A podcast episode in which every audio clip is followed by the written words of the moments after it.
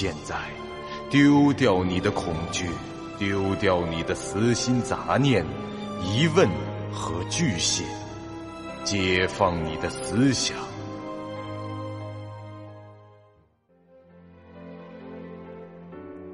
您现在收听到的是由喜马拉雅 FM 出品。巨五八瓦塔播讲的长篇恐怖网络游戏有声小说《惊悚乐园》，作者三天两觉。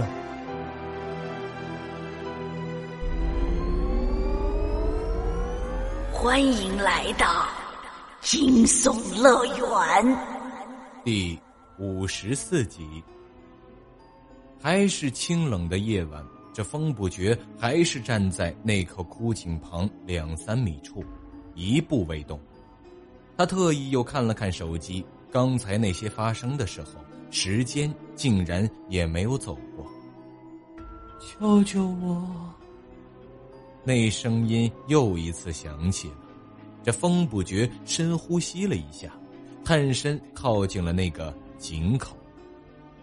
与此同时，主楼某间教职员办公室中，四宇在一张办公桌上发现了一篇被剪下的报刊文章。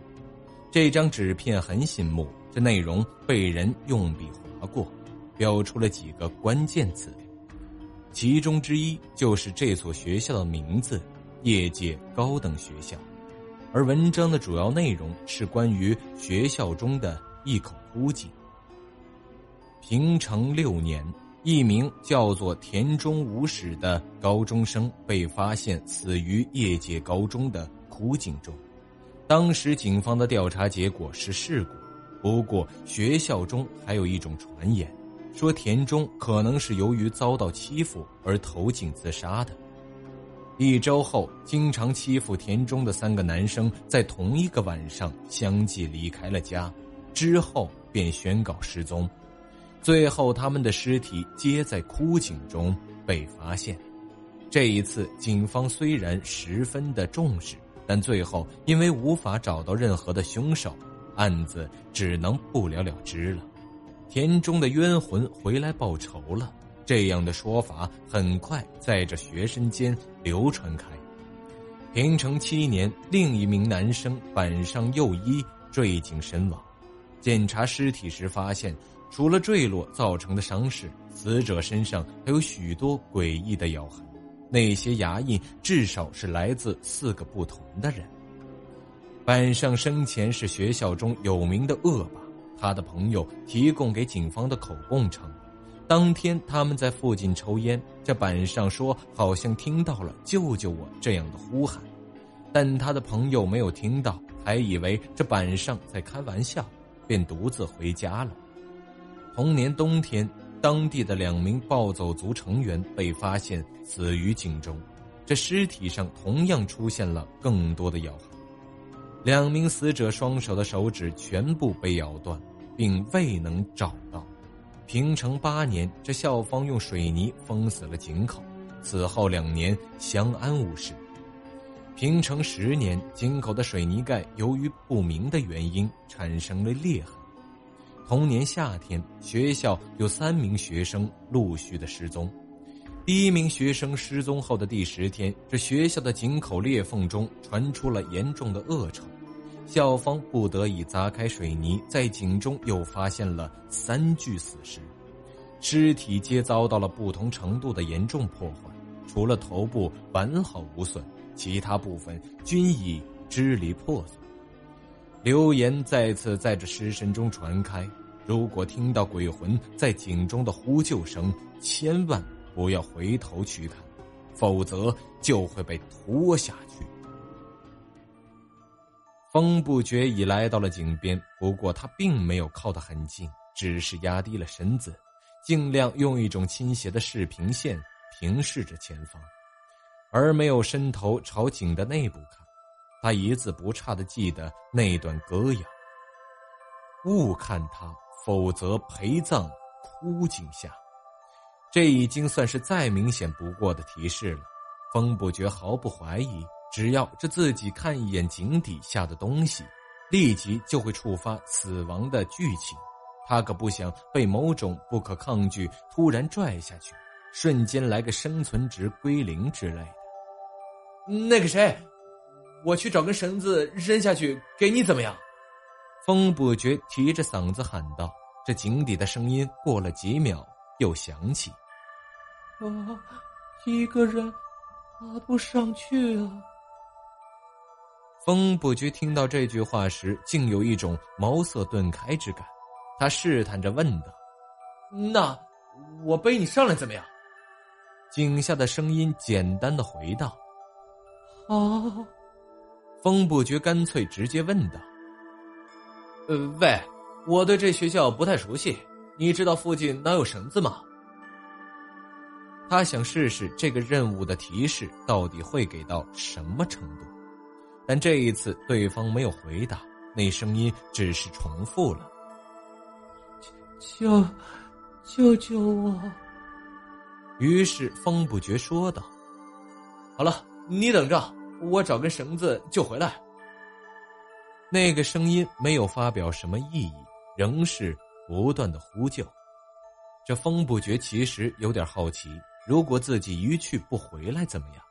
但仔细想想，就算这个井底的家伙不至于爬出来找自己算账，他也早晚得回来把这个任务给做了。离开井边，风不觉小跑着向着体育器材室去了。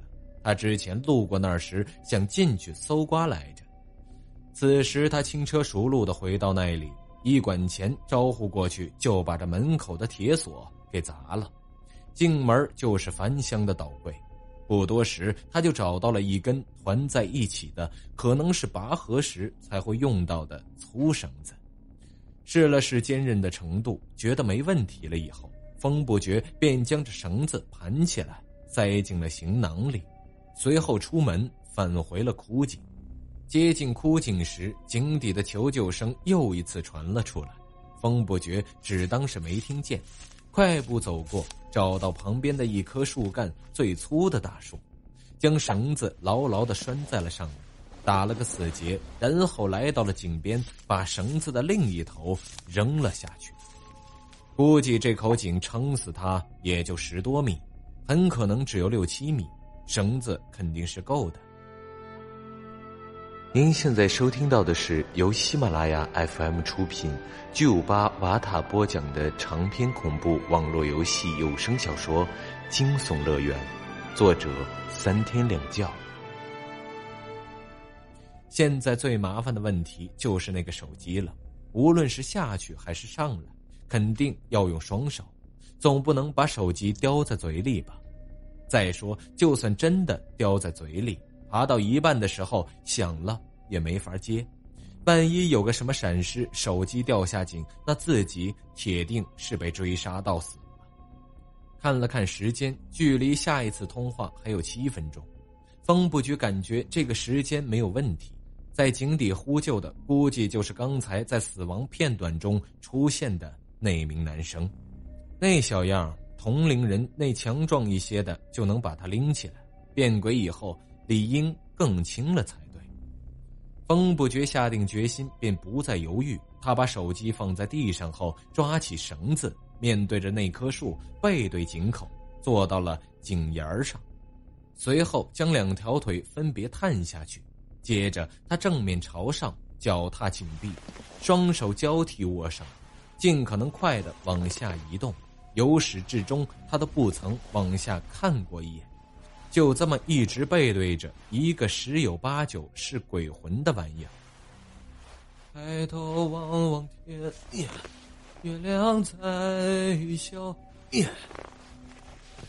风不觉深入枯井后，保持背朝下的姿势，抬头从井里向上看，不知不觉就哼了上面的两句，然后他立即停下，自言自语道：“我靠！”一不留神就把这洗脑的旋律给唱出来了，还好附近没人，哇，感觉好丢脸。下到枯井后，风不觉的双脚貌似踩到了松软的泥土上，他靠着一侧壁站着，也不回头，只留给对方一个背影。喂，你在哪儿啊？我来背。话未说完，两条血淋淋的胳膊便从风不觉的脑袋两边伸出，环绕在他的脖子前面。同时，他感到背后贴上来半个人。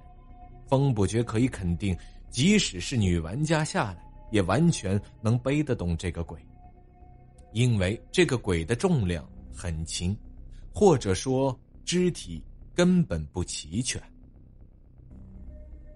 风不觉欲言又止。他本来想习惯性的吐个槽，这话都到嘴边了，但略微一琢磨，不对，在这种状况下，将对方身上的一些明显不同于人类的特征点破，可能也会导致不好的发展。